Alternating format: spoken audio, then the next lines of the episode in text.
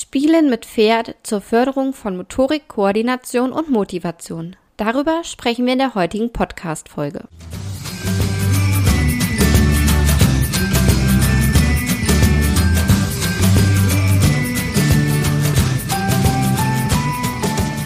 Hey und hallo, herzlich willkommen zum Podcast von 360 Grad Pferd.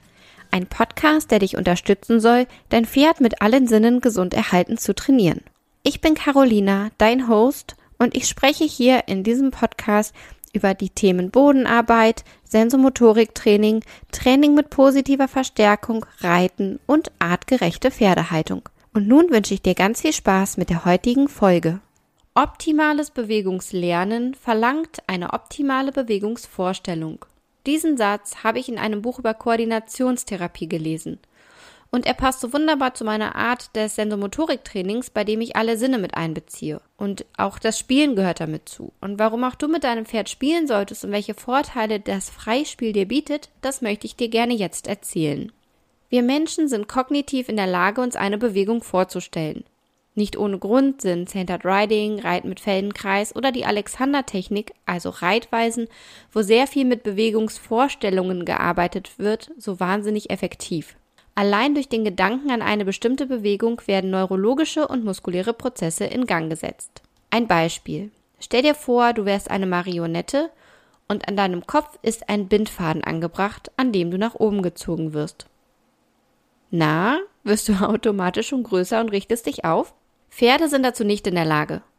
Wir können ihnen nicht sagen, sie sollen sich vorstellen, sie seien ein Pegasus mit Flügeln und schon fangen sie an, mit der Hinterhand Last aufzunehmen und ihren Rücken aufzuwölben.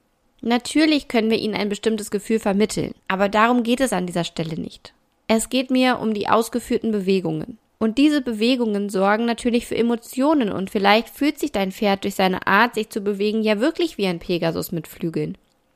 Wenn ich mir zum Beispiel die Entwicklung von Slipey anschaue, denke ich das oft, beziehungsweise nein, ich denke etwas anderes. Slipey ist eigentlich Sleipnir, aber er wirkte auf mich noch nie wie Odins achtbeiniges Pferd. Er war eher ein Slipey-Wutzi. Und das ist auch sein Spitzname. Aber so wie er sich mittlerweile bewegen kann, sehe ich in ihm immer öfter einen Sleipnir. Und in dem Blogbeitrag zu dieser Podcast-Folge ist ein Video eingebunden. Da kannst du dir anschauen, was ich meine. Wir können unseren Pferden mit gezielten Übungen dabei helfen, ihren Körper besser wahrzunehmen und ihn entsprechend besser einzusetzen. Nutze ich beispielsweise dicht hintereinander liegende Stangen, sodass mein Pferd große Schritte machen und mit seiner Hinterhand stärker untertreten muss, gebe ich ihm eine Idee davon, was für Bewegungen mit der Hinterhand möglich sind. Verstärken kann ich den Effekt möglicherweise noch mit gezielten taktilen Reizen, beispielsweise mit einem Körperband, mit Berührungen oder ähnlichem.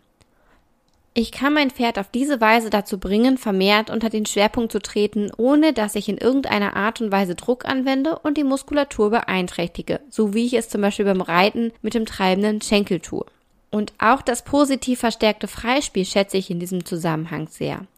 Anders als beim eben genannten Beispiel kann ich hier allerdings nur auf Erfahrungswerte mit meinem eigenen Pferd zurückgreifen und dir nur von mir und meinem Pferd und nicht von Erfahrungswerten anderer Pferde, also von den Erfahrungen mit Kundenpferden berichten. Und das liegt daran, dass ich im Unterricht und auf Kursen nur sehr, sehr selten auf Klickerpferde treffe und wir deswegen diese Art des Trainings nicht umsetzen.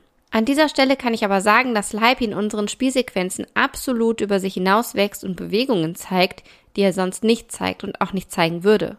Das Wiederholen der Übung ohne Wiederholung spielt hierbei eine wichtige Rolle. Also man macht immer wieder die gleichen Übungen, aber jedes Mal ist die Übung anders.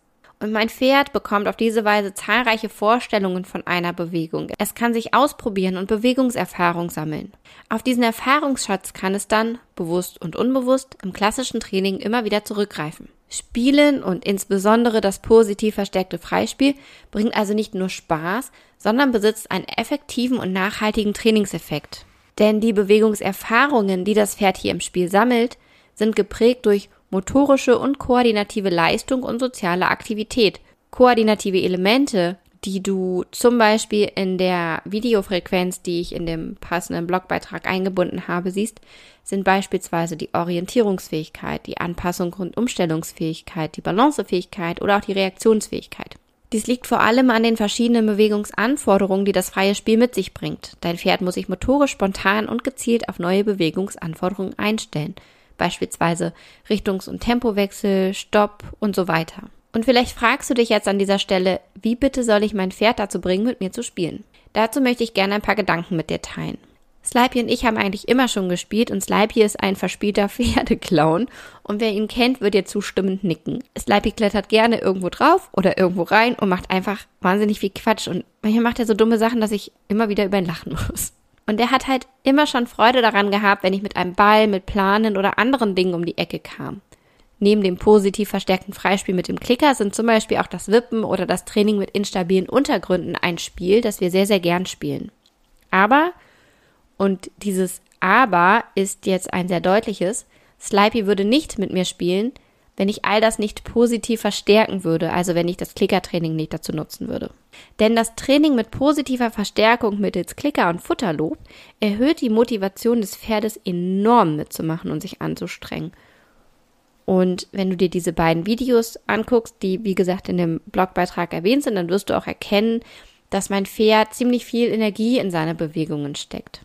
Das Pferd ist aber von Natur aus ein Fluchttier und damit ein Energiesparer. Und es macht nichts aus Jux und Tollerei, so wie wir Menschen vielleicht. Es macht letztlich aus zwei Gründen mit. Erstens, weil sich der Energieaufwand lohnt.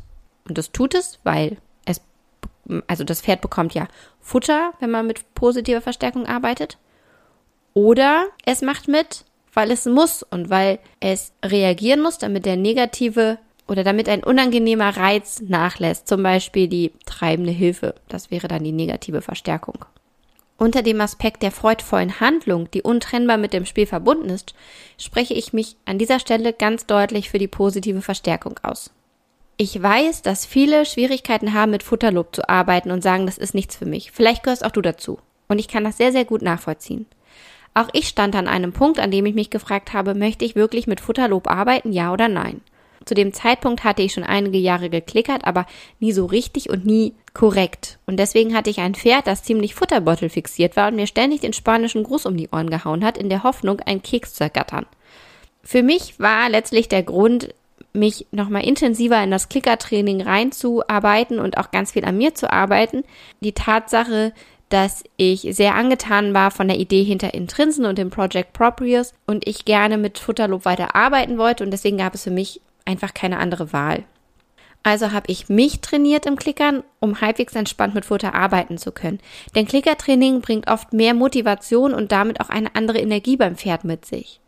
Wenn du an der Höflichkeit arbeitest und dein Pferd ganz genau weiß, wann es einen Keks bekommt und wann nicht, dann wirst du auch kein futterbeutelfressendes Monster bekommen, das dir ständig seine Beine um die Ohren wirft, um zu zeigen, dass es sich ja nun auf jeden Fall einen Keks verdient hat.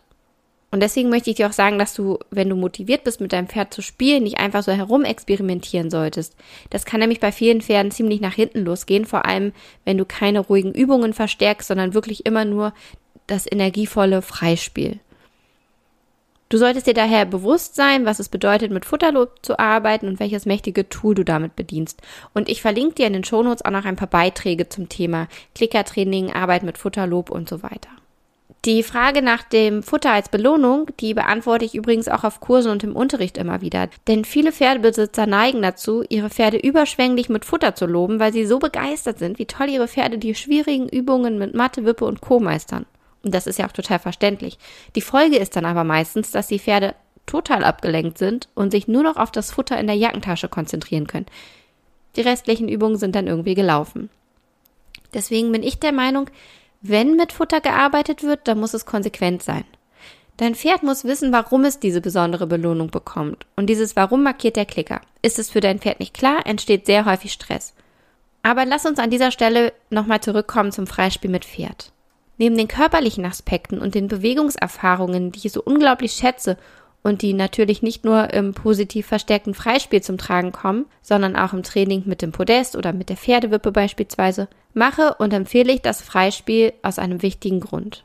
Es macht wahnsinnig viel mit dir, mit deinem Pferd und mit eurer Beziehung.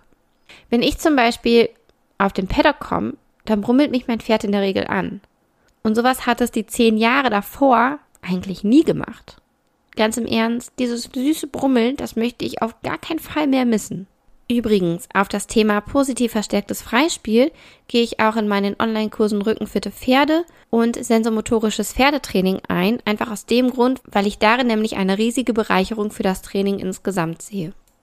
Ich hoffe, dass ich dir mit dieser Podcast-Folge wieder ein paar Ideen, Anregungen und Inspirationen für dein Training mit dem Pferd mitgeben konnte. Wenn du nun Lust hast, mit deinem Pferd zu spielen und das positiv verstärkte Freispiel zu nutzen, dann ist der erste Schritt, dass du deinem Pferd das Klickern beibringst, dass es versteht.